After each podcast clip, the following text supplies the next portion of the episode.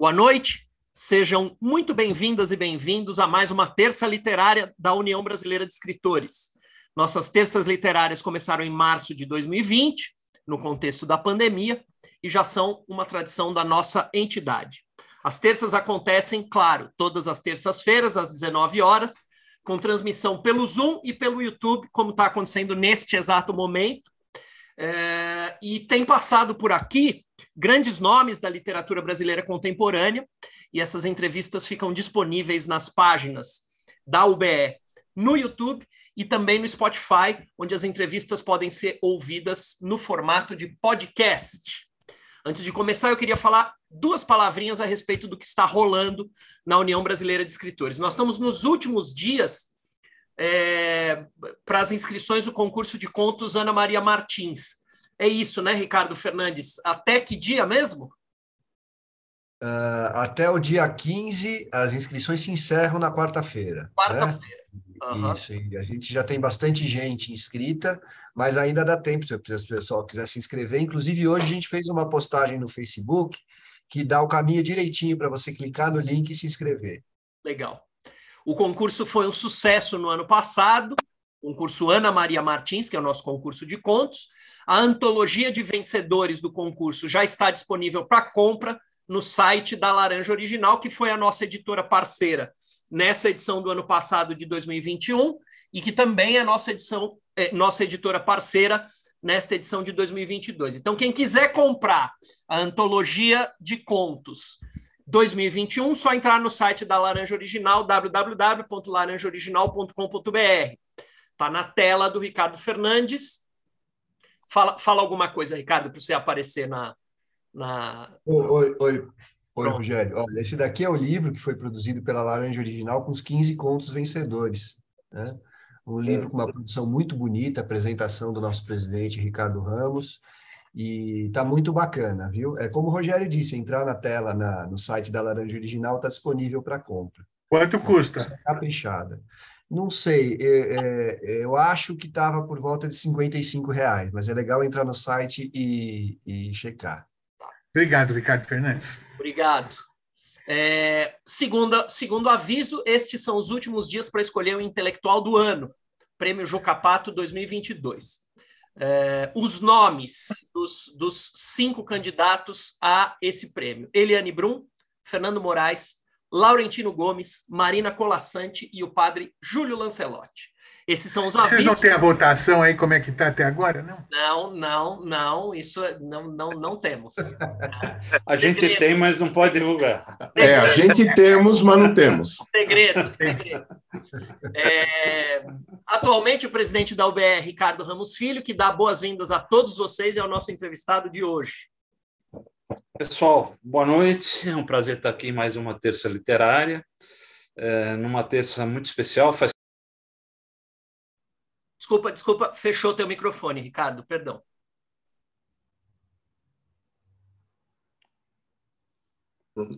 Pronto. Não. Não consegue abrir? Pronto. Agora foi. Pronto. Desculpa. Boa noite a todos. É um prazer ter vocês aqui em mais uma terça literária. É uma terça especial. Faz tempo que eu queria conversar com o Felipe Franco Munhoz, uma pessoa de quem eu gosto muito. É, um prazer recebê-lo aqui. Felipe, aqui é a tua casa, fique à vontade. Um prazer ter você aqui com a gente. Obrigado pelo convite, estou super feliz.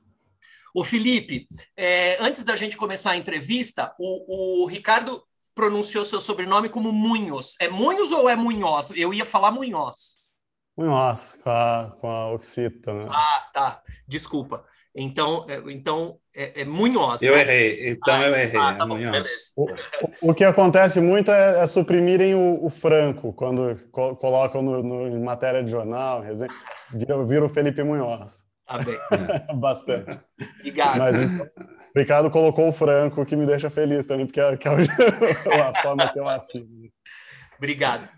É, o, o, peraí, só uma coisa. O Antônio Carlos está falando, falando, falando com o microfone desligado. Eu não sei se ele quer dizer alguma coisa. Pera, pera, diga, Antônio Carlos. O Felipe aproximar mais o rosto. Ah. Né? Ah. Nós estamos todos com o Isso, para a gente ver melhor. Né? Tá Quando sou entrevistado aí, Estou vendo a cara de todo mundo e você lá longe. Seja bem-vindo. Muito obrigado. Obrigado, Antônio Carlos. É... Ricardo Fernandes, por favor, dá um olá para o pessoal. Você já conversou com o pessoal, mas dá um olá. Ricardo Fernandes vai fazer a mediação das perguntas na segunda parte. Boa noite, Felipe. Pessoal do YouTube aqui, do, do Zoom, eu vou fazer, como o Rogério falou, a mediação da segunda parte da entrevista, Felipe, com as perguntas que vão estar sendo colocadas tanto aqui pelo Zoom e também pelo YouTube. A nossa entrevista vai até mais ou menos umas 8h15 da noite, não é isso, Rogério? Isso. E eu vou estar nessa segunda parte com você. Tá, legal. legal. Fazemos é, cerca de 45 minutos de perguntas do Ricardo Ramos diretamente para você, Felipe. Depois, no tempinho que sobrar, até umas 8h10, 8h15 no máximo, a gente termina. É, deixa eu só apresentar o Felipe para quem não conhece. Felipe Franco Munhoz nasceu em São Paulo em 1990 e tem graduação em comunicação social pela Federal do Paraná. Ele é autor dos livros Mentiras, que saiu pela Nós em 2016, Identidades, pela mesma editora Nós, dois anos depois, em 2018, e neste 2022 lançou pela Record Lanternas ao Nirvana. Ele também traduziu do russo uma seleta de poemas de Alexandre Pushkin, não sei se eu pronunciei corretamente, é, sim, obrigado. É, ele traduziu a seleta de poemas O Cavaleiro de Bronze e outros poemas que saiu pela Kalinka nesse 2022. Era um ano fértil para você, né, Felipe? Só vou colocar aqui alguns comentários sobre o livro Mentiras. Paulo Henriques Brito disse: é um belo trabalho de metaficção. Raimundo Carreiro disse: é um grande, belo e corajoso livro é, sobre identidades, ninguém menos do que o próprio Caetano Veloso disse que ficou fascinado. Abre aspas, nunca encontrei nada parecido dentre as coisas que as pessoas jovens me dão para olhar. Identidades têm um lugar único na prosa brasileira contemporânea. Fecha aspas. Sobre Lanternas ao Nirvana, esse livro de 2022, Antônio Carlos Sequim disse o seguinte: os poemas procuram o seu leitor. Os de Felipe Franco Munhoz bateram a minha porta e, pela alta qualidade da poesia, foram muito bem acolhidos. Acho que, em vez de eu ficar apresentando Felipe, esses nomes podem apresentar com muito mais qualidade. Então, Felipe, seja muito bem-vindo, é uma alegria ter você aqui. Já te falei isso lá pela, pelo WhatsApp, estou te falando agora. E Ricardo é o seu entrevistador. Boa entrevista para vocês. Obrigado, agradeço a presença de vocês, também de agradeço o convite, a presença aqui de vocês e também de quem está acompanhando a gente pelo YouTube e de quem vai assistir depois também, né? É isso aí.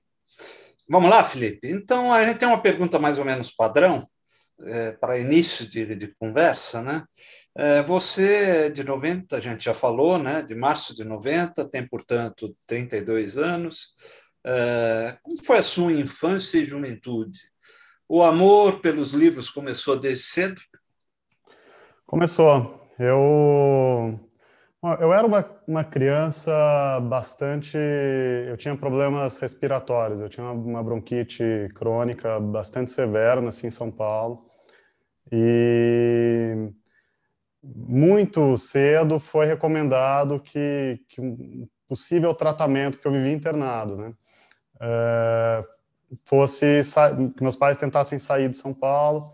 Uh, meus pais são artistas uh, visuais, uh, artistas plásticos, e então eles puderam uh, se deslocar daqui comigo. A gente foi morar no litoral e, e aí eu passei oito anos no litoral. Então morei dos dois aos dez no litoral. Era um, uma praia de, com pouquíssimos habitantes, e, e eu estudava no interior. É, então era uma viagem diária que eu fazia de 50 quilômetros, né, para ir para voltar. Então, eu tenho a, a, sensação de que essa infância, é, vivendo em um, um local qual que era, relativamente a, qual remoto, era a cidade? Em Bertioga. Bertioga. Bertioga. Litoral Norte. É, com, com pouquíssimo. É, morando num lugar remoto, assim, eu acabei é, encontrando nos livros um, uma espécie de, de companhia, de, enfim, virou uma, uma, desde muito cedo assim um interesse por gibi e aí por, por, por livros, né, de temática infantil e, e, adolescente, mas eu entrei muito cedo nisso. Uh, e aí na adolescência eu já comecei a, a ler coisas um pouco mais já voltadas ao, ao, público adulto, né? Então já tinha passado por um por esse por essa trajetória um, um pouco mais cedo, talvez. Então, acho que sim, veio, veio num, num, muito cedo. Uhum. A paixão pelos livros. Era uma coisa já dos seus pais e tudo, ou seja, era uma casa leitora. Os pais sempre, sempre incentivaram bastante. Assim, eu tava, até tem uma coisa curiosa que, que eu fui me dar conta disso muito depois só, é que a, a minha mãe me deu de presente, assim, quando eu tinha oito anos, ela me deu o, o último dia de um condenado, Vitor Hugo. Então, é uma leitura nada infantil. Né? Eu não tenho ideia de como isso reverberou na minha cabeça naquele momento. Enfim, acho, que, acho que esse tipo de coisa acabou. Você deixou para ler um pouco mais tarde, né? É, é, é uma coleção, saiu na época e tinha o, o, o, último dia de um condenado e tinha o Homem que Sabia Javanês e outros contos do Lima Barreto. Uhum. E o, Homem que Sabia Javanês, de fato, acho que até funciona um pouco, né? Pra, pra, pra... Uhum. É, dá, já é. Mas já dá os outros, outros contos ali do Lima Barreto eram pesadíssimos também. É, é, é. Curioso, assim, foi, foi, foi, Isso tudo veio numa, então, numa primeira infância mesmo, assim, né? Esse, esse contato com, com o livro, e ser um leitor é, voraz, viciado, né? Uhum. Ah, legal. Bom, você é formado, você já, o Rogério já falou aí, em comunicação social pela Universidade Federal do Paraná, né? Em 2010 recebeu uma bolsa da Funat de criação literária para escrever seu primeiro livro, né, o Mentiras, inspirado na obra de Philip Roth, né? É, e a convite da Philip Roth Society participou em 2003 das comemorações dos 80 anos do escritor, do escritor em Newark. Lá você o conheceu, né? Foi pouco antes de ele morrer, né? Ele morreu em 2018, né? Ah. É, você ainda eu vi uma foto sua em algum lugar cumprimentando o É, foi, foi né? incrível. Eu é, é. ali, na verdade, foi uma das últimas aparições é, públicas que ele fez, de apresentações públicas, né? É, uhum. Ele fez uma, uma leitura, era aniversário de 80 anos uhum. dele, ele já tinha é. anunciado a aposentadoria. Tá. É, é, é, você participou do aniversário de 80 anos dele, né? É, Foi em New, e, a, Newark, aí, né? É, em Newark. E, a, e aí a, essa é uma espécie de ONG que tem uhum. lá nos Estados Unidos, uh, The Philip Roth Society, e, e, eles organizaram uma, uma conferência, uh, sobretudo acadêmica, que, que aconteceu no dia 18 de março, o aniversário dele é 19, era 19 de março, né? Então, no dia 18 uhum. aconteceu essa conferência uh, que, apesar de ser majoritariamente acadêmica, tinha alguma coisa de ficção, que foi onde eu participei. E no dia seguinte, no dia 19, é, teve essa a, a, leitura do, do Philip Roth. Ele, bom, tiveram várias falas, né, com a Edna O'Brien, com a Cláudia Roth Pierpont, que é a biógrafa dele, é, que apesar do mesmo sobrenome não tem parentesco, né. uhum. né? E o, e o Philip Roth, então, leu a, a, um trecho do Teatro de Sabá e, enfim, fez alguns comentários sobre sobre estar tá parando de escrever e, e foi a, a penúltima leitura em público que ele fez. Depois disso, acho que uns dois anos depois ele fez mais uma e aí sim foi foi a última vez que ele se apresentou em público. Ah, ah, lá eu fui apresentado para ele depois dessa dessa dessa conferência que ele que ele deu, né? E foi super, foi incrível, né? Foi um, um grande momento, porque eu passei muitos anos uh, pensando uh, na obra do, do, do Philip Roth e, e ele é um, uma figura, era uma figura muito reclusa, É, assim, tinham, os comentários é que ele não era muito fácil de lidar, né? Então, eu, eu nunca imaginei que teria uma oportunidade de, de aproximação, de contar para ele o que eu estava fazendo, né? Uhum. E, e, quando apresentaram a gente já foi nesse contexto. Tem um brasileiro é, e ele ficou assim chocado, né, que tinha um brasileiro fazendo um trabalho sobre a obra a partir do, do trabalho do, dele. Do trabalho dele. E eu entreguei para ele um, um, trecho do livro que estava traduzido, mas na verdade o livro ainda não estava pronto. É, uhum. Ainda era um processo, né, de escrita. Eu comecei a escrever esse livro em 2019, em 2009. Uhum. É, o primeiro romance. Antes disso, eu tinha feito um livro de contos é, que eu decidi depois nunca publicar. Então, eu, ali no, no, no, final da adolescência, esse comecinho de, de vida adulta, já na faculdade, eu estava escrevendo alguns contos é, com a ideia de, de, reunir em livro e eventualmente publicar. É, terminei esse livro, comecei a escrever esse romance, Mentiras, em 2009. Aí em 2010, estava escrevendo o livro, eu ganhei a bolsa Funarte de criação literária. É, passei a me dedicar em tempo praticamente integral nesse trabalho e terminei uma primeira versão do livro, se eu não me engano, no, no final de, de, de não, eu tô, tô, eu tô errando um pouco as datas, é 2008, enfim. Mas daí eu terminei o livro logo na sequência, é uma primeira versão, e continuei trabalhando no livro. Mas como eu tinha já tido algum contato com a, com a The Philip Society, né, para fazer pesquisa, eles acabaram me, me, me, convidando, sabendo que tinha esse projeto que ainda não tinha sido publicado, é, apesar de já ter uma versão é, praticamente pronta, assim, né? Estava é, muito longe de ser a versão definitiva que, que acabou sendo publicada depois. Então, isso foi em 2013, é, uhum. em Newark. Uhum. E eu li, eu, é, eu, traduzi sozinho, teve auxílio de uma professora da Universidade Federal do Paraná, Heloise Grein. Eu mandei uhum. para ela, o que, que ela tinha sido minha professora há, há, há não, não muito tempo, né? E então eu mandei para ela essa tradução que eu mesmo tinha feito e ela ela ajudou a corrigir algumas coisas e, e aí foi isso que eu apresentei lá uh, e foi isso que eu pude entregar para ele.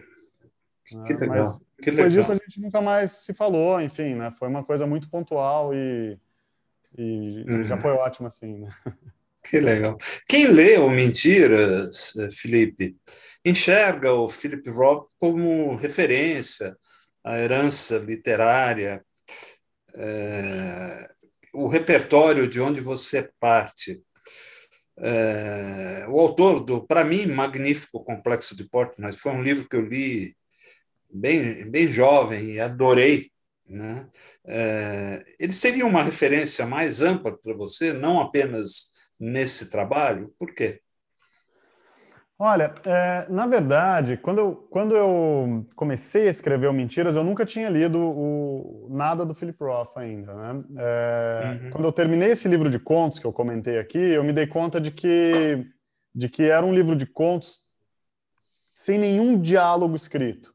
Ele era todo em blocos, né? Assim, e parágrafos longos, blocos de texto, assim, eu, e eu e uma das propostas que eu, que eu me autocoloquei ali no momento foi é, tentar escrever diálogos, achar uma maneira de, de que eu é, escrevesse diálogos e ficasse satisfeito, assim, que eu não, também não queria buscar uma... Isso foi uma ideia já pré-estabelecida é, a priori, que eu não queria buscar é, a ideia de, de reprodução de oralidade, assim, de tentar uma é, enfim, eu queria que, que fosse um diálogo que funcionasse na página, sobretudo, né? Que é com a proposta estética mesmo, não de tentar simular a realidade, mas de que ele funcionasse dentro do próprio da própria proposta que, que na qual ele tá, tivesse inserido.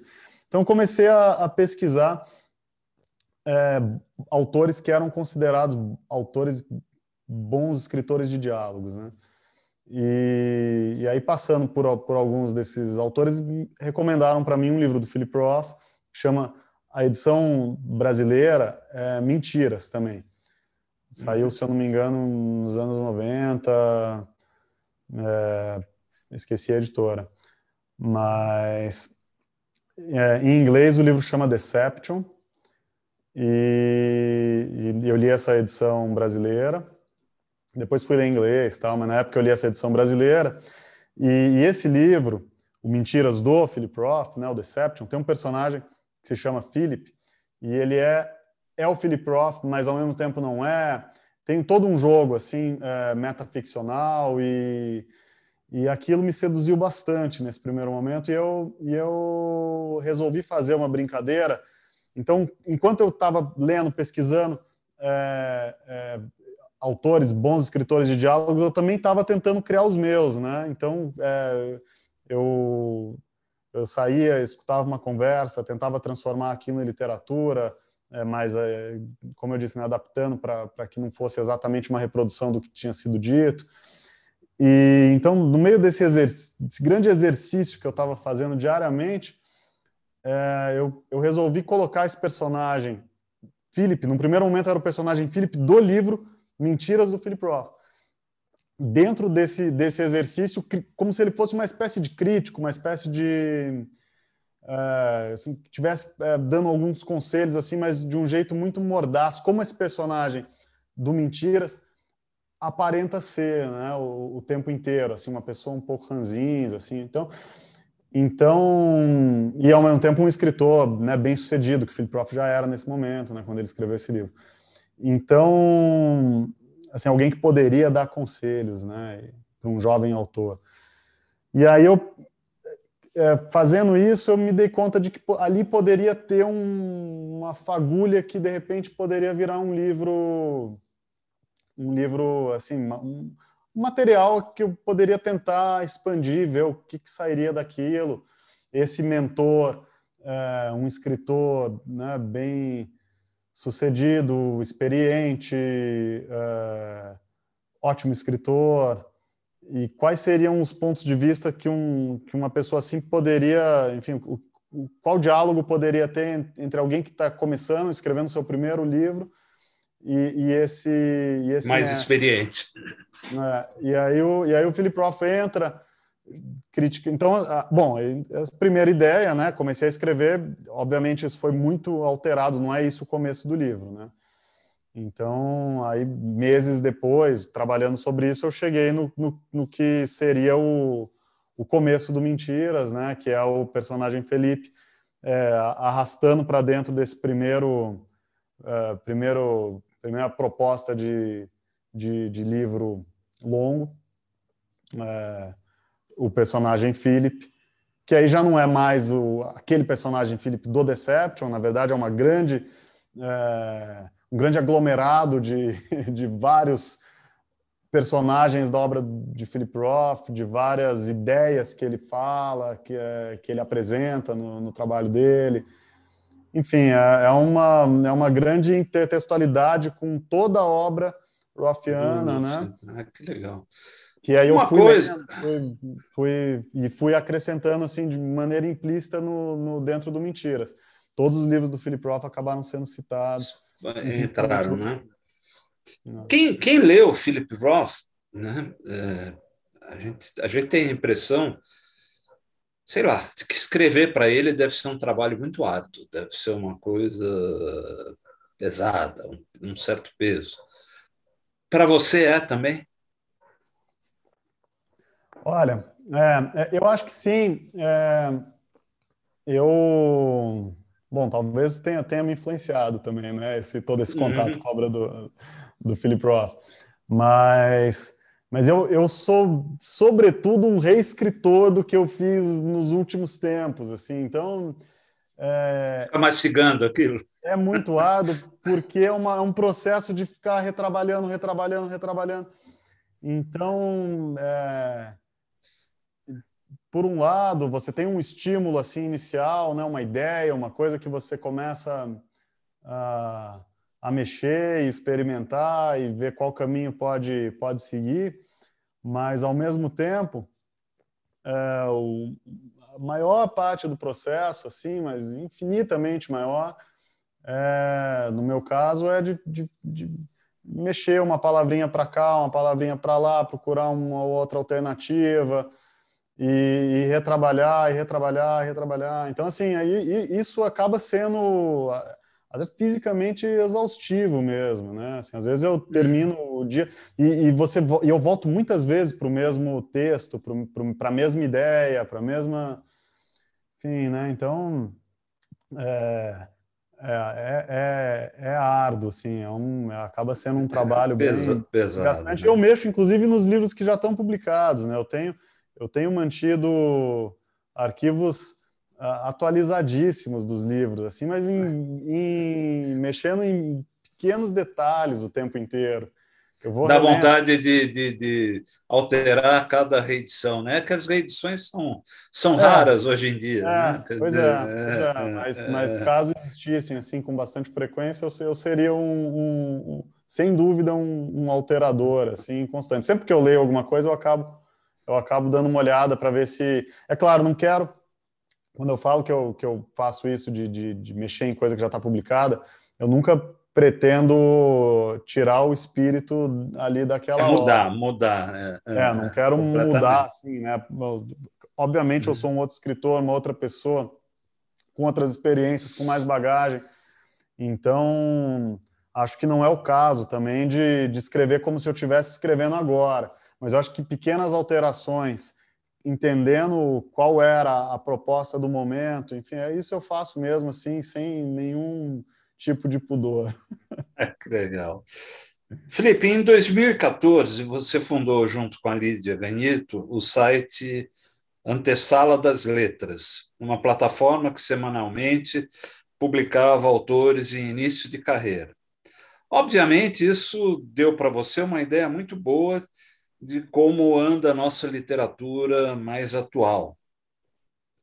Como você vê essa literatura mais atual? Olha, eu acho incrível, eu acho muito legal você ter trazido o Antesala das Letras para essa conversa, porque é, acaba né, ficando para trás e tem, tem pouca oportunidade de lembrar até sobre isso, mas para vocês terem uma ideia, no Antesala das Letras, os primeiros autores que a gente publicou, na primeira leva de autores que a gente publicou, estava a Carol Rodrigues, recomendada pelo Marcelino Freire, o Jefferson Tenório, recomendado por Paulo Scott. Um, eu acho que eles foram os dois primeiros. Começou com uma dupla, enfim. Mas muita gente bacana, é, muito texto interessantíssimo passou por ali. O Rodrigo Lacerda recomendou o Flávio Isaac, a Heloísa Black de Holanda recomendou a Alice Santana.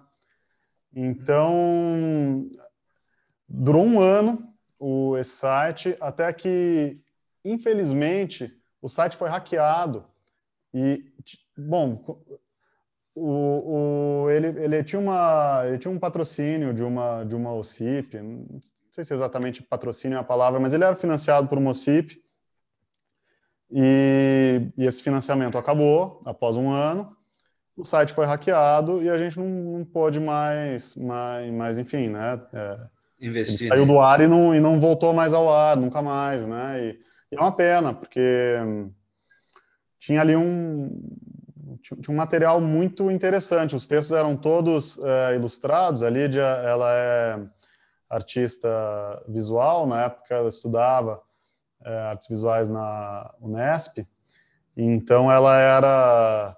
A minha curadoria, assim, funcionava da seguinte maneira. Eu, eu convidava um escritor que, que já tinha uma, uma trajetória reconhecida é, para que ele recomendasse um texto de algum autor é, que tivesse assim no primeiro ou no segundo livro e, e a Lídia lia esse texto quando a gente recebia e, e procurava um ilustrador, como ela conhecia muita gente, né, que ela estava na, na, na universidade, ela, ela escolhia um ilustrador que ela achava que se adequaria àquela proposta literária. Então, Mas foi incrível, assim, deu realmente um grande panorama de uma novíssima geração, né? E, e curioso ver que, que, por exemplo, a Carol Rodrigues não tinha publicado o, o livro de contos dela ainda. O Jefferson é... já tinha Estela Sem Deus? Jefferson tinha o primeiro livro. O Estela Sem Deus, né? Ah. ah que legal.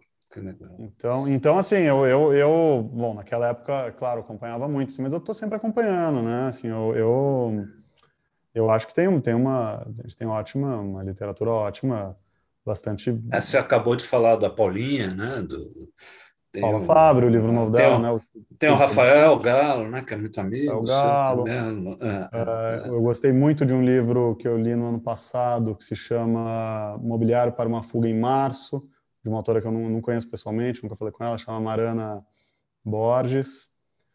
É, Diga que não me conhece, do Flávio Cafeiro, eu gostei bastante também. Enfim, uh, muita coisa, né? Eu acho que a gente tem uma literatura também jovem, plural. É, eu, eu, eu, eu, tenho repetido isso muito aqui, deve ser a tua impressão também.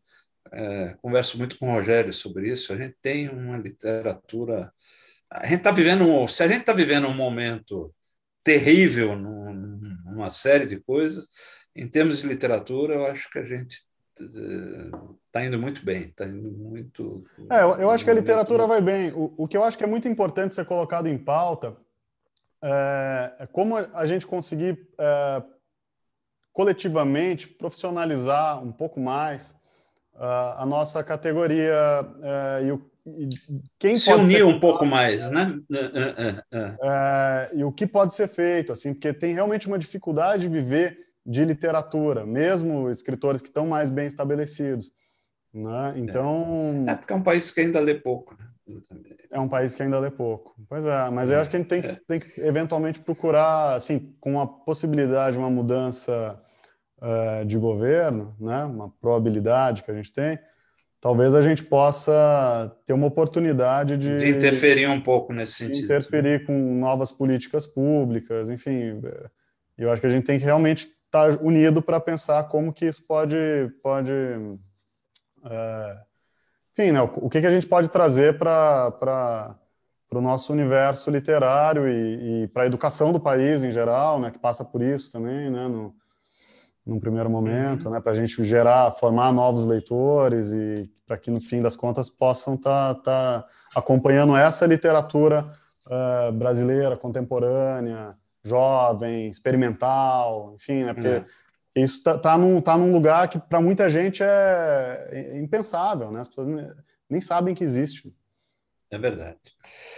Bom, eu, é, em 2016, Felipe, você foi considerado no jornal Estado de São Paulo um dos melhores talentos da nova geração de ficcionistas brasileiros. Você vem participando de importantes eventos né, culturais, como, por exemplo, o Festival Literário de Macau. Né, o... Eu sou péssimo em francês, né? Printemps Littéraire Brésilien, né? Primavera é, Literária Brasileira. Brasileira, a Balada Literária, né, do, do, Marcelino, que você citou aí, que, que é muito amigo nosso, a FLUP, né, a, a Festa Literária das Periferias, que em 2017 fez uma leitura com a atriz, onde você fez uma leitura com a atriz Natália Lage, da peça Identidades 15 minutos, né? É, e do Cultura Inglesa Festival.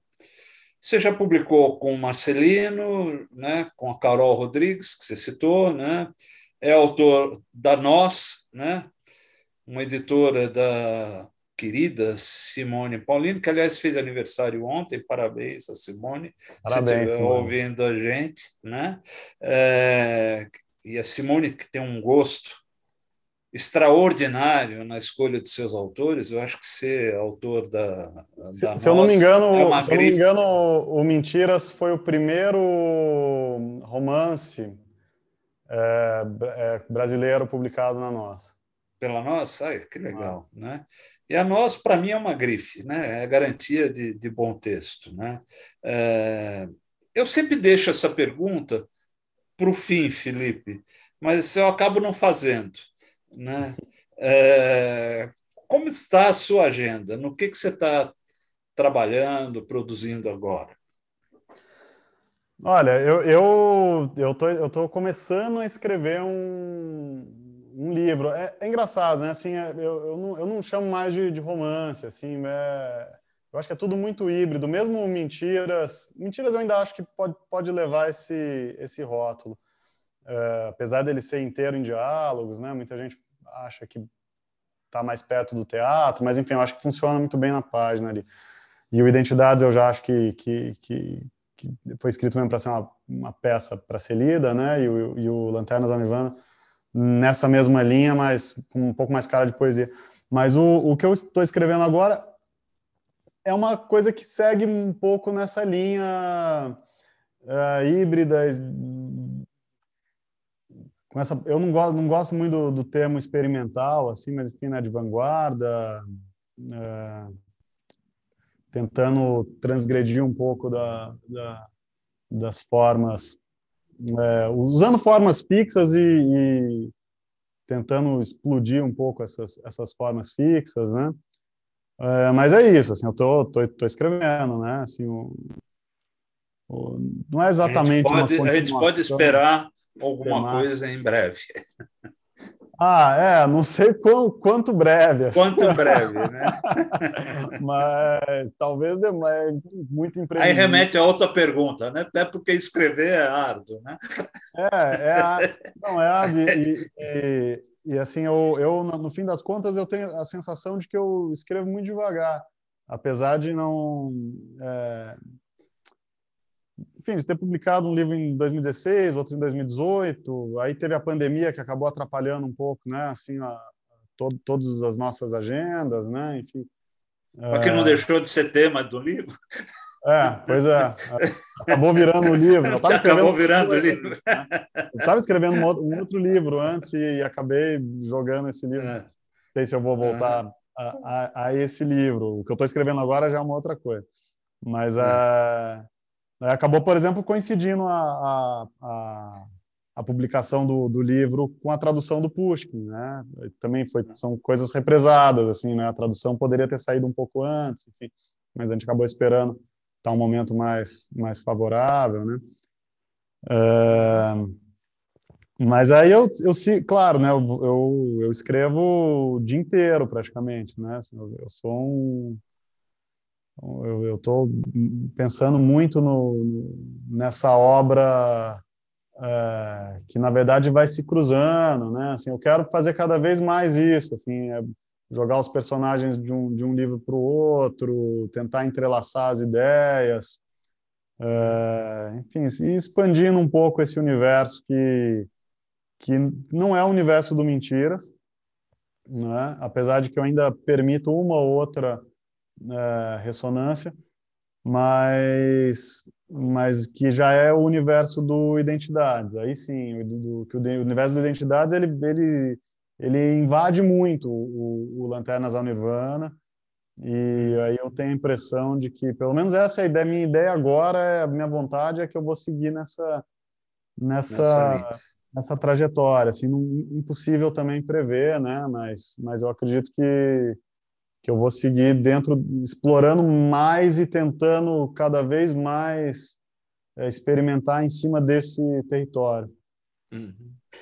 Falando de identidades um pouco, né, que foi publicado em 2018 também pela nós, né, eu acho que é um livro extraordinário, né, porque ele é poesia, é. ele é poesia, ele é teatro, ele é romance, ele é tudo, né, e é, além de ser uma nova experiência literária para qualquer leitor, né?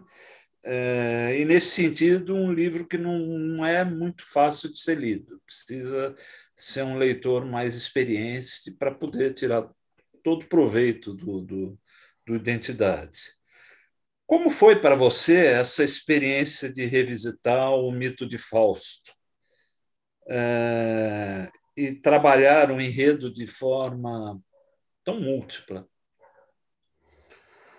O, o é, foi, um, foi um trabalho também gigantesco, né? Assim, porque a partir da, da proposta de que seria um, um Fausto, né? Quando, quando, eu decidi que eu ia escrever um Fausto, eu já tinha lido Fausto uh, do Goethe, só o Fausto do Goethe. É, bom, aí comecei relendo o Fausto do Goethe, né? E aí do Fausto do Goethe eu passei para o Fausto do Marlowe, é, que é que é muito parecido, na verdade, com, com, com o Fausto do Goethe, só que mais, mais condensado, né? Como se o Goethe tivesse expandido aquilo para muitas direções e expandido cada trecho, na verdade, né? Assim, como se tivesse aprofundado naquelas ideias. Uh, e aí também passei para os Faustos que são mais específicos, né? Por exemplo, do Valéry, do Fernando Pessoa, uh, o Fausto do Pushkin eu não conhecia nessa época ainda, depois eu acabei traduzindo, né? Ele está no, no, Cavaleiro de Bronze. Uh, o Fausto do Thomas Mann, né? Que também é uma, um, um Fausto muito específico. Assim, bom, eu eu li tudo que eu encontrei de Fausto, sobre Fausto, peças e, e tal. Ficou então, assim, eu ia fazer uma peça, ficou enfastiado é. de tanto Fausto. enfastiado. É, exatamente. E, e, então, assim, no, a, a, parte do, do a questão do, do livro ser um, um, mito Fausto, eu queria, assim, eu fiz tudo isso não exatamente com, com uma ideia de essas leituras todas, não é exatamente uma ideia de, de citar isso, de usar como uma referência explícita, enfim, era mais para entrar no clima, assim, também do, no, assim, tentar.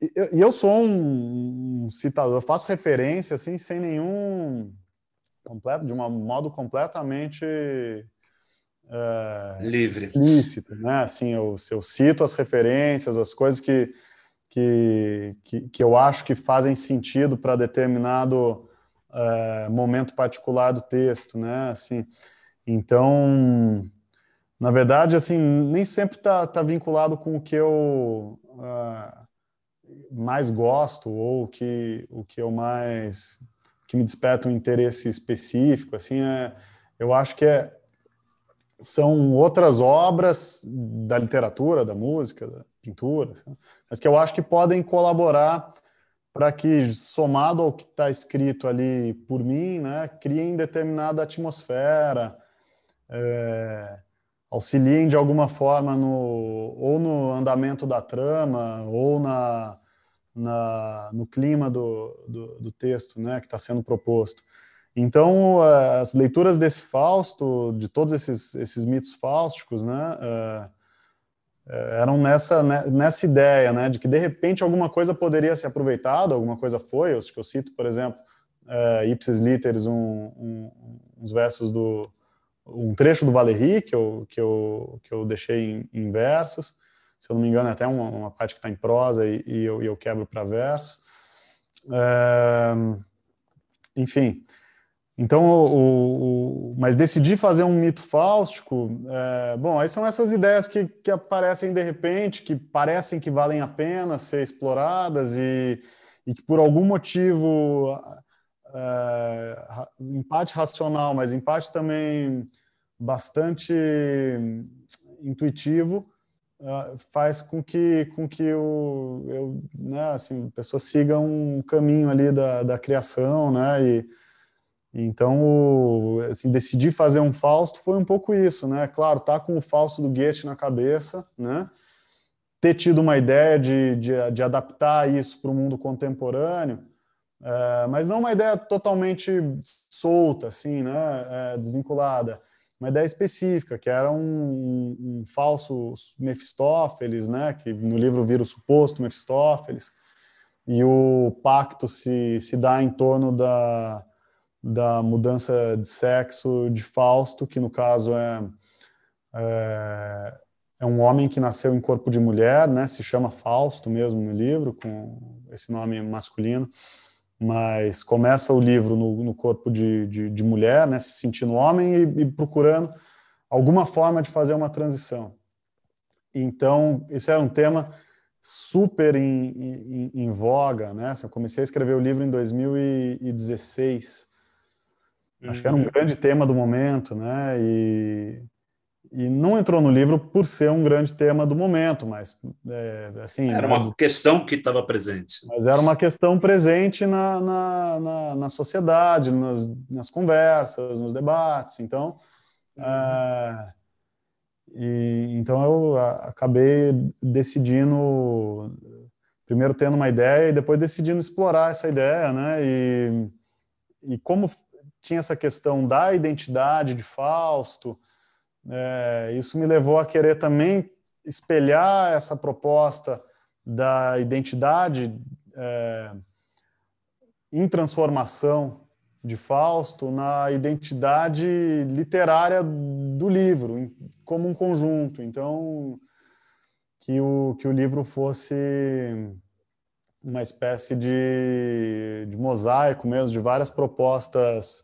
uh, estéticas, várias formas, e que essas formas se espelhassem de alguma forma, uh, de algum modo, ao, ao conteúdo que tivesse sendo sendo mencionado ali. Então, então assim, é, o, o, livro tem, tem trechos em versos, trechos em prosa, trechos que se parecem mais com, com teatro, assim, com a forma clássica que a gente imagina ali um, uma peça de teatro na página, né?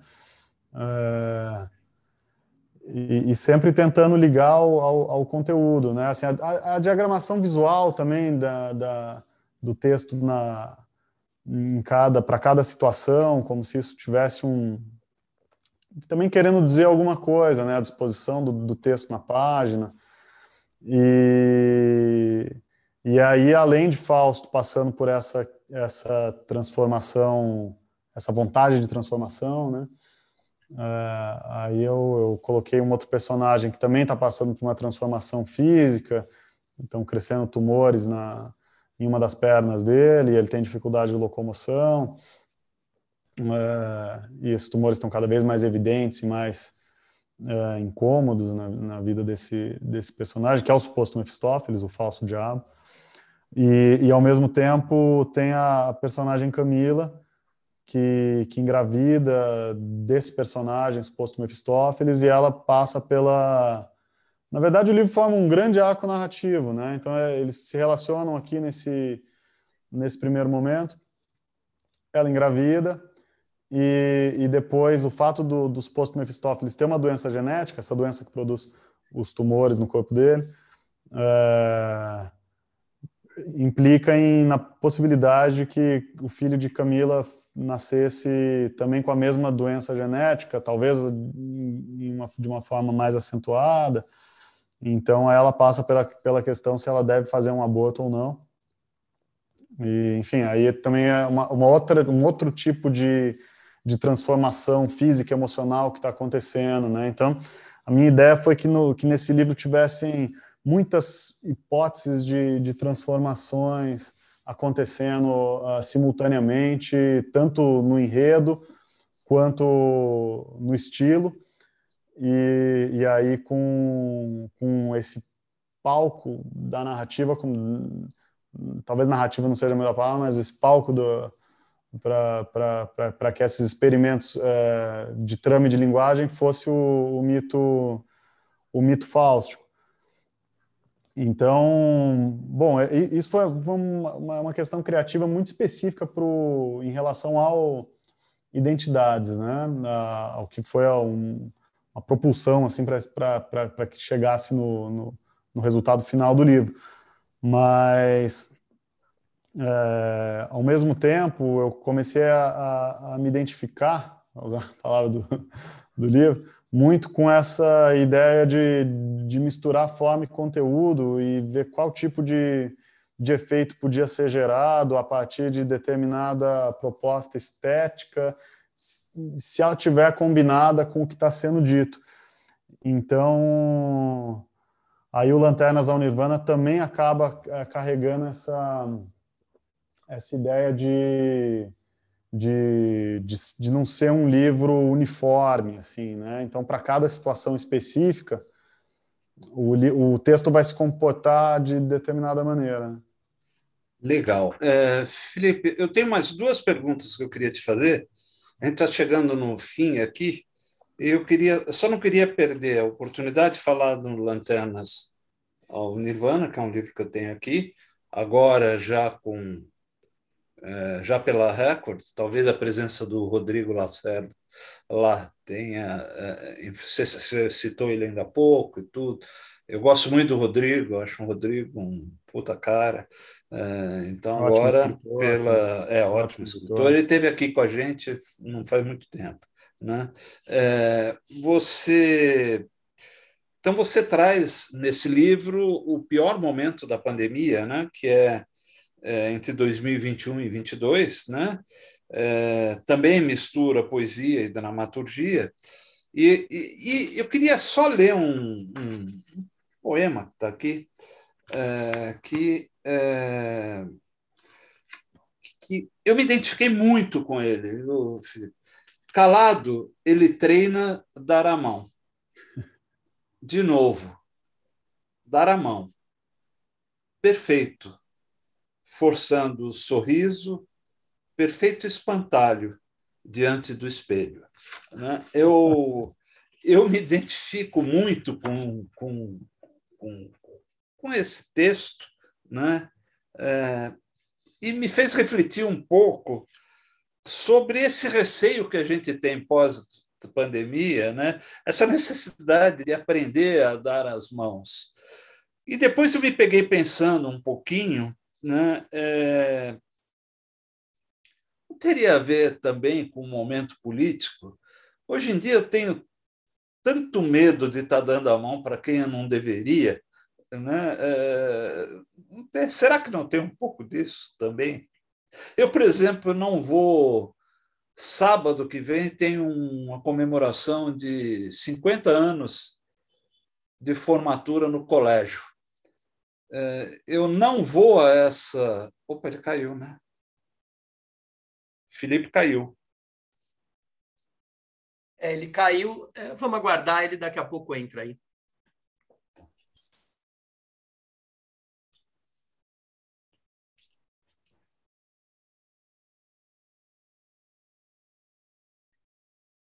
Então, para quem está lá no YouTube, só para vocês entenderem, no meio do, da, da pergunta do Ricardo, é, a conexão do Felipe caiu, ou, ou ele.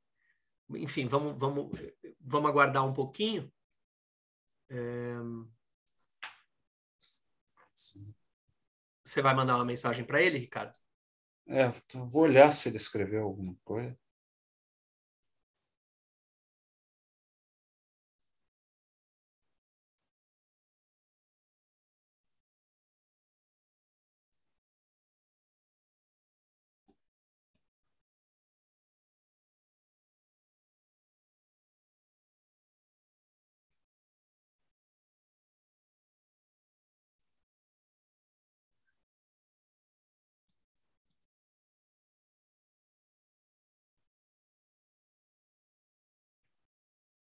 Ele disse que está tentando voltar. Vocês que estão de co-anfitriões, eu ainda não, não vi nada. Também não aqui, viu, Rogério?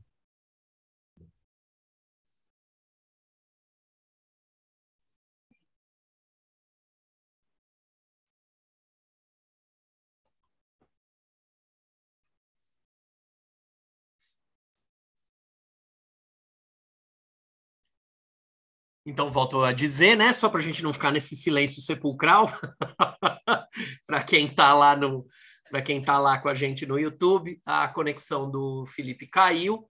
Estamos esperando o Felipe voltar.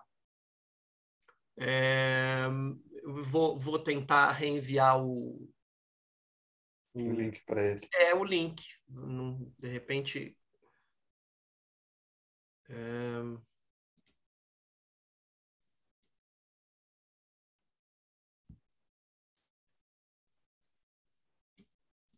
Felipe. Acho que agora é ele. Pronto, voltou. Prontíssimo. Beleza. Beleza, voltou. Voltei. Voltou. É, Legal. Desculpa, perdi, perdi um grande momento aqui. O Ricardo estava lendo o, é, o você chegou a ver? Você chegou a ver eu terminar de ler o poema, não? é, é, acabou de ler o poema e. Então, a minha pergunta com relação ao poema é se essa coisa de. de, de, de vamos dizer que, é, em última análise, é o receio de dar a mão, não teria um pouco a ver também com o, momento político. Agora, sábado, no próximo sábado, vai ter um almoço de confraternização, de comemoração de 50 anos é, da minha formatura no, no colégio. Eu não vou a esse almoço porque eu não conheço mais essas pessoas e acredito que não era um Dante Alighieri, era um colégio que na minha época tinha muito fascista. Eu acredito que, que, que exista no meio desses colegas fascistas que provavelmente eu deveria dar a mão. E eu não quero dar a mão para fascista. Né? Então, será que não tem um pouco a ver com o momento político também? Essa... Olha, eu, eu acho que, que, que implicitamente assim podia, podia ser uma coisa que estava na minha cabeça. É, porque, porque realmente, né, assim, a, a gente está vivendo uma fase de que, bom, eu acho que a incomunicabilidade é, é, um, é um tema bastante presente no livro e passa por isso também, né? Assim, foi a, a pandemia, como se a pandemia tivesse acentuado é, algumas diferenças é, ideológicas, assim, políticas, até pelo comportamento, né? Enfim, então que eles tiveram durante a pandemia também, né? É, é, né? é, é. E uma última pergunta, para a gente não perder, é, para a gente abrir para os outros poderem perguntar também. Né? É, de onde vem essa tua capacidade de traduzir o, do russo? Você estudou russo por quê? Olha, é... isso acho que vem da, da pura loucura. Do... é... Não, assim, eu, eu tinha né, vontade de, de, de, de estudar russo, eu tenho, um, tenho um gosto por, por línguas. Quando eu era criança, eu estudei um pouco de japonês. Aqui tem um o, o, o, livro que ele traduziu, O Cavaleiro de Bronze e outros poemas, que saiu uma edição é. lindíssima da Kalinka, muito linda. Né? Que, Bilingue, né? Muito legal. É, que eu recebi aqui, adorei ter recebido. Que bacana, que bacana. O...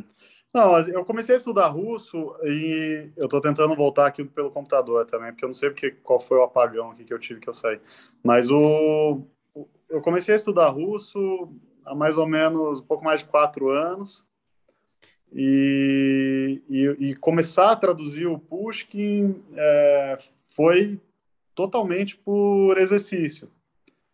Então, assim, na verdade foi uma proposta que a minha professora fez é, que, eu, que eu traduzisse um, dois versos, que ela achava que eu já tinha capacidade de entender, né? Tá.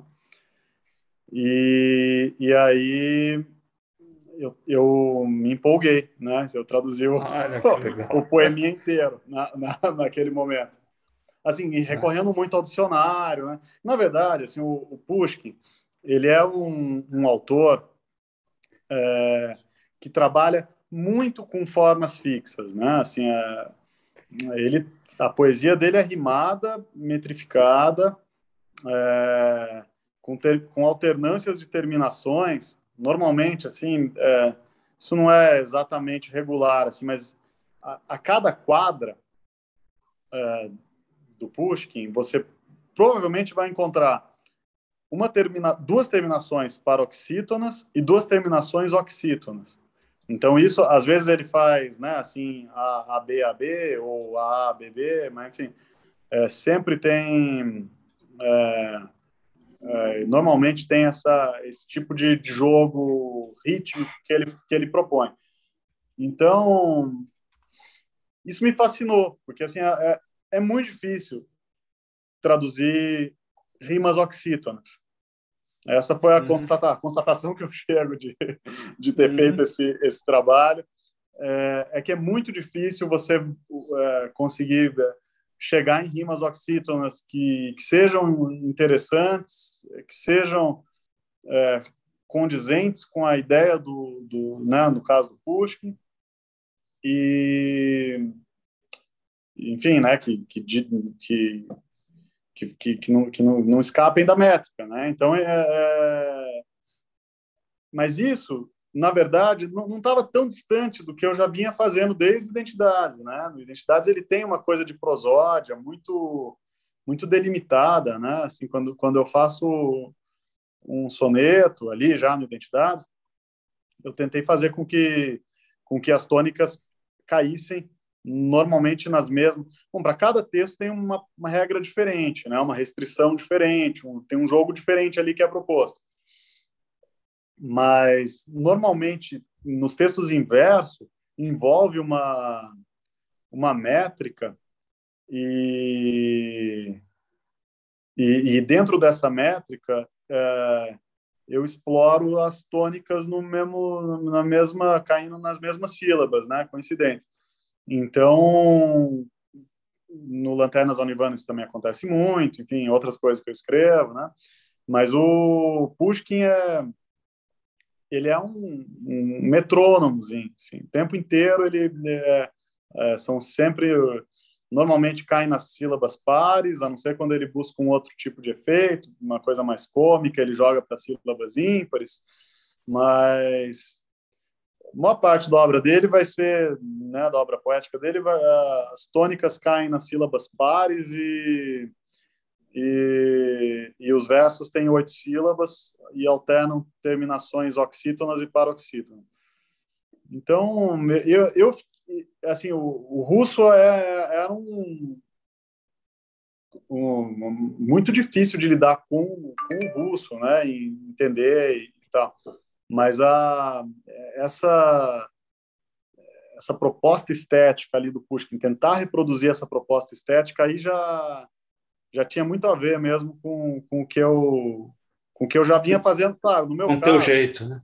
É, muito tempo depois, né? Assim, o Pushkin, o Pushkin morreu na, na primeira metade do, do século XIX, né? Então, assim, a gente passou por muita coisa, né? E, então, assim, eu uso essas formas fixas é, de uma forma muito clara no, dentro do meu trabalho, mas também é, com todas as liberdades do mundo para que elas possam seguir direções diferentes e, enfim, né, buscando buscando novas maneiras de expressão, mas a partir dessas dessas maneiras já, né, é, porque, porque eu acho também que a que a restrição ela pode ser muito estimulante. É, se você tem uma, uma forma é, que você precisa seguir, é, você as suas ideias elas, elas, vão precisar se adaptar. Então, naturalmente, essas ideias não não serão as, as, as ideias mais mais imediatas que você vai ter, né? E, e quando você precisa escapar das ideias imediatas, uh, você acaba naturalmente chegando em, em caminhos uh, diferentes. Né? Legal, que legal. Felipe, eu vou parar por aqui. Eu já avancei muito no, no espaço dos outros. Passar a pergunta para o Xará aqui, para o Ricardo fazer as perguntas de quem quer perguntar. Obrigado. Obrigado. Muito, muito. É, só, só um segundo, Ricardo. Muito, muito obrigado, Ricardo. Gostei muito do, desse, dessa primeira dessa primeira parte de conversar com você.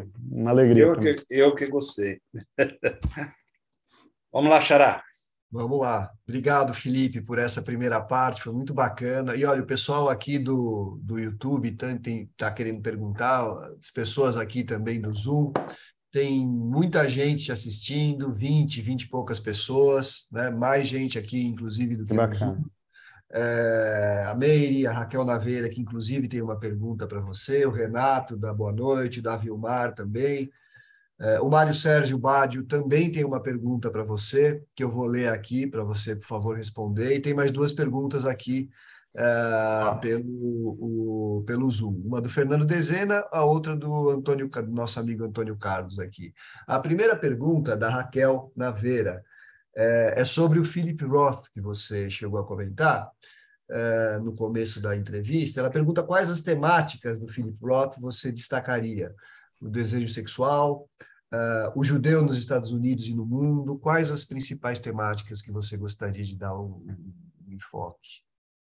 É, é deu, deu uma osciladinha aqui, é, desculpa. É, quais, quais as temáticas do Philip Roth?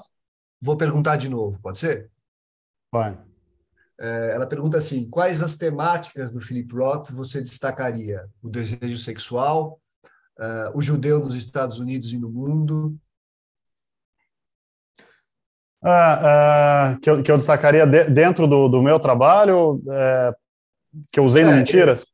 Provavelmente é, eu que eu acho que me apropriei. aqui ao, ao, próprio Philip Roth, né? Mas se você quiser é, é, a, a, o seu trabalho. Não, assim, é, eu acho que o desejo, desejo sexual. É, desculpa, se, aqui tá, tá, deu aquela queda né, da internet. Se acontecer de novo, eu, eu, eu volto.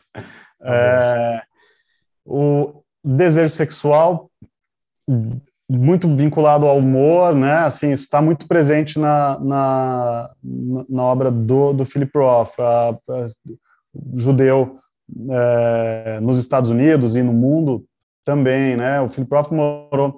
Tem um livro dele que no mundo essa expressão já me lembrou imediatamente do do livro O Avesso da Vida, que tem um trecho que se passa na Inglaterra, né? O Philip Roth foi casado com a Claire Bloom, atriz inglesa, durante alguns anos e, e ele vivia entre Estados Unidos e, e Inglaterra, uh, viveu durante algum tempo assim, né? Então a Inglaterra acabou entrando, Israel entrou também na obra dele, né?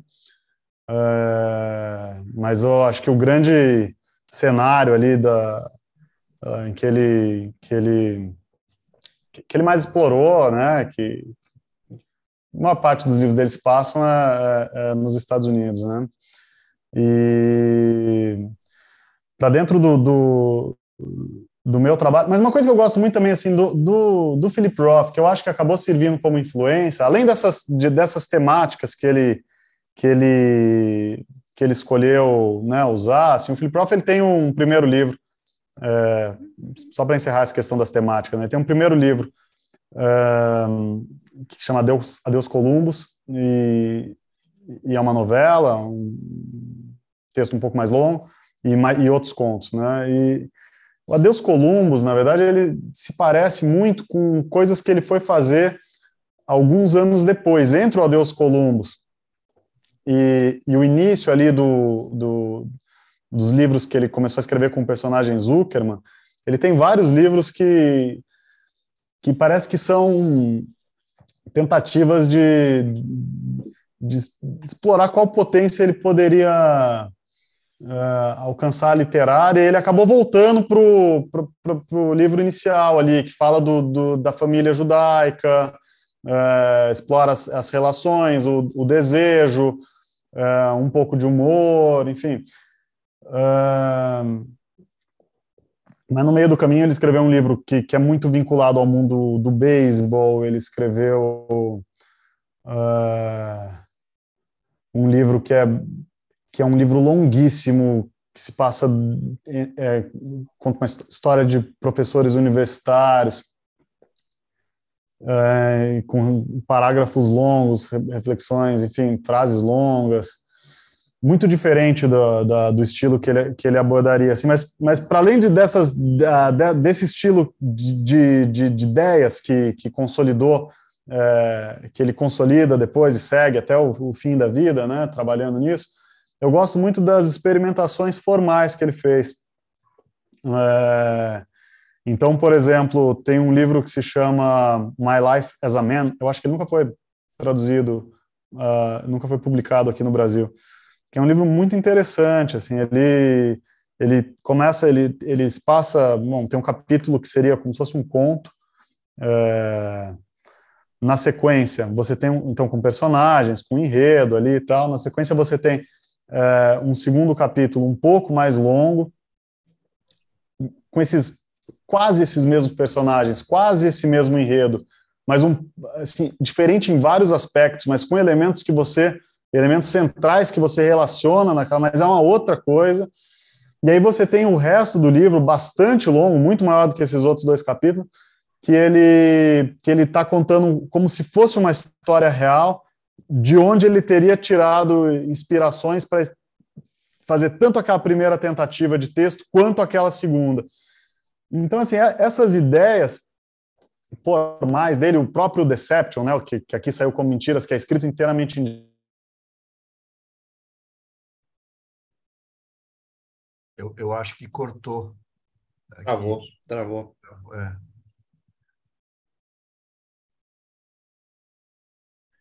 É, eu acho que o Felipe está com um probleminha de conexão, né? É. Deu aquela queda e agora essa travada. Vamos aguardar mais uh, um minutinho, esperar ele retornar, e aí acho que talvez a gente possa, não sei o que vocês acham, talvez a gente possa encaminhar para o final. Isso, é, eu acho sim, porque. É, ele caiu de novo. É, ele está voltando aqui. Voltei, voltei. Ou voltou. Não, não, não só no. no é, eu trabalho sempre tentando fazer contrapontos, assim, né? Então, o, o, o Mentiras, ele. É, o, o Philip Roth, ele representaria, assim, um, um o judaísmo, é, o personagem Felipe. É, voltou aqui. o personagem. é, é, porque tem, tem família assistindo no, no YouTube também, e deve lá deve estar um pouco atrasado. É, e, te, e, e o, o, o Philip Roth é, representa esse elemento né, de judaísmo. O Felipe é um personagem mais vinculado assim ao, ao ateísmo, assim, e, o, e, o, e a Thaís seria uma personagem cristã. É, então eu tentei trabalhar essa, essa diferença de pontos de vista e choques de ideias, né? Assim, uh... E aí é claro que todas essas temáticas do Philip Roth acabam entrando, né? Assim, o desejo sexual, é... religião, enfim, né? É, eu, eu sinto que o, que o Mentiras, ele, a chave que ele não entra, que eu não quis que ele, que ele exatamente entrasse, era a chave desse humor escrachado que também tem um pouco no Philip Roth. Eu acho que não é exatamente a minha a é. minha a, a, não está exatamente dentro do, do que eu consigo é, fazer, né? Assim, é, do que eu acho que eu consigo atingir de efeito na escrita, enfim, não, não, não, não me interessa tanto assim. Eu acho que ainda que tenha um pouco de humor, assim, mas não é, é um humor muito diferente do humor que, que, que é evidente no, no, trabalho do Philip Roth. Né? Então, esse aspecto, que é um aspecto importante na, na, obra dele, de certo modo eu tentei jogar um, pouco no Mentiras, eu ainda escapo, escapo disso, né? Assim, mas ele tem humor e, e, e, assim, na obra dele, uma outra questão importante, se, se a, caso a pergunta tenha sido sobre, sobre as temáticas que ele, que ele trabalha, né? E, é, ele, ele cruzou assim a, essa história do século XX dos Estados Unidos é, de um jeito muito muito sólido, né? Ele ele ele escreveu sobre várias transições de governo, enfim, é, o personagem Zuckerman ele envelhece junto com, com o autor, né? Então então é, pela vida do personagem Zuckerman passa muita coisa, né? Muitas transformações sociais, muita. Uh, enfim, eu, eu acho eu, eu acho Philip Roth incrível. Assim, aí voltando um pouco para o que o Ricardo disse, uh, e eu acho que eu respondi talvez pela metade. O, o Philip Roth, uh, num primeiro momento, ele não foi uma uma não, não era essa influência, né? Já uma influência pré-existente quando eu quando eu comecei a escrever o, o, o, Mentiras. E aconteceu meio por acaso, achei que tinha algo interessante e comecei a explorar, eu contei. Mas, o, mas a partir dessa, dessa, dessa investigação que eu fiz em torno desse trabalho tão rico, né, tão é, sólido e uma carreira longa de vários romances, bastante conteúdo ali para a gente pensar a respeito. E, aí, e, e e, sobretudo, com todas essas incursões que ele fez por, por formas não radicais, né? Acho que, acho que o, o que eu faço ainda é, é muito mais, tem possibilidades muito mais, mais variadas ali de expressão de linguagem. Mas o, as ideias que ele teve foram, acho que aí sim isso, isso impregnou de certa forma no, no meu trabalho, despertou um interesse. E, e por exemplo, outra coisa, no, no livro de beisebol tem um personagem que fala só com, com alterações. Então, assim, ele é é uma, uma proposta estética, ele completamente fora né, da, da realidade, mas ele é um aliterador, assim, então ele fica fazendo aliterações o tempo inteiro. Enfim, é, esse tipo, talvez essas pequenas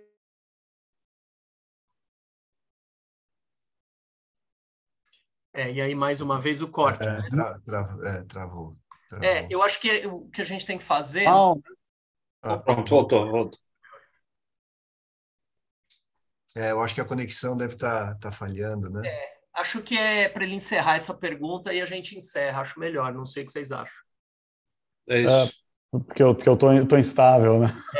É, é porque o, o, o que a gente tem medo é que, de repente, caia e não volta e a gente não consegue se despedir adequadamente. E, e, adequadamente. Não, imagina. É, mas então, mas é isso, né? Então, enfim, é, é, uma, é uma obra muito, muito interessante, tem muitas possibilidades aí de, de se envolver com ela. Bacana. Legal. Bacana. Legal. Uh, Podemos partir para as despedidas? Sim, sim. Legal. Felipe, a gente costuma terminar aqui da seguinte maneira: eu apresento rapidamente os próximos entrevistados, depois se despedem de você na ordem. Ricardo Fernandes, Ricardo Ramos Filho, você se despede de todo mundo e a gente encerra. Pode ser assim? Claro. Então vamos lá. Na semana que vem, mostrando aqui para vocês as próximas entrevistas da UBE. É... Na semana que vem, a gente tem Cristiano Aguiar, dia 20 de, de, de setembro, né? 27 de setembro, Cláudia Abeling, e dia 4 de outubro, de 4 de outubro Tiago Uberreich. Aí, já a partir de outubro, a gente vai ter uma programação diferente, a UBE vai ter uma série de, de eh, eh, eventos, alguns às terças, outros nos finais de semana. Então, a partir da semana que vem, a gente vai ter uma reunião da diretoria agora na quinta-feira, vamos fechar esse calendário. Então, aí, a partir da semana que vem, eu apresento para vocês é, não só as próximas entrevistas, que são essas três, mas a partir de semana que vem apresento para vocês todos os próximos eventos. Ricardo Fernandes, por favor. Obrigado, Rogério. Felipe, muito obrigado pela entrevista. Eu agradeço também aqui ao pessoal do Zoom. Muitas pessoas abriram mão até porque o papo foi indo, foi interessante, foi indo. É, também agradeço ao pessoal do YouTube. É, sei que tem algumas perguntas lá, Felipe. Se você quiser depois dar uma olhada, a gente se, se, se dispõe a, responder as perguntas que não foram. Claro. Não foi possível a gente abordar aqui, né? É que quando o papo é bom, ele se alonga mesmo, é assim mesmo. Mas aí a gente responde o pessoal que não, não conseguiu é, ter a sua resposta aqui. E agradeço mais uma vez a você e, e te parabenizo pelo, pela, por toda a sua obra. Um abração. Obrigado. Obrigado. Obrigado, Ricardo. Ricardo Ramos Filho. Felipe, foi uma delícia conversar com você. É muito gostosa a entrevista. Tenho certeza que todo mundo que ouviu gostou, vai procurar seus livros, vai querer te ler. É, eu acho que é esse o objetivo da gente, né? É, apresentar os grandes escritores para o público leitor também, né? Então é isso. Obrigado por você ter uh, vindo e obrigado a todos os amigos presentes, tanto aqui como no YouTube. É para vocês que a gente faz essas terças literárias. Obrigado. Puxa, obrigado, Ricardo, obrigado, Rogério. Eu agradeço demais. Foi uma alegria estar aqui com vocês. Obrigado a todos que assistiram. Peço desculpas aí pela, pela instabilidade. São os problemas da os problemas do, do mundo virtual, Moderno. Né? Que, que, a gente não está dando a, mão para as pessoas.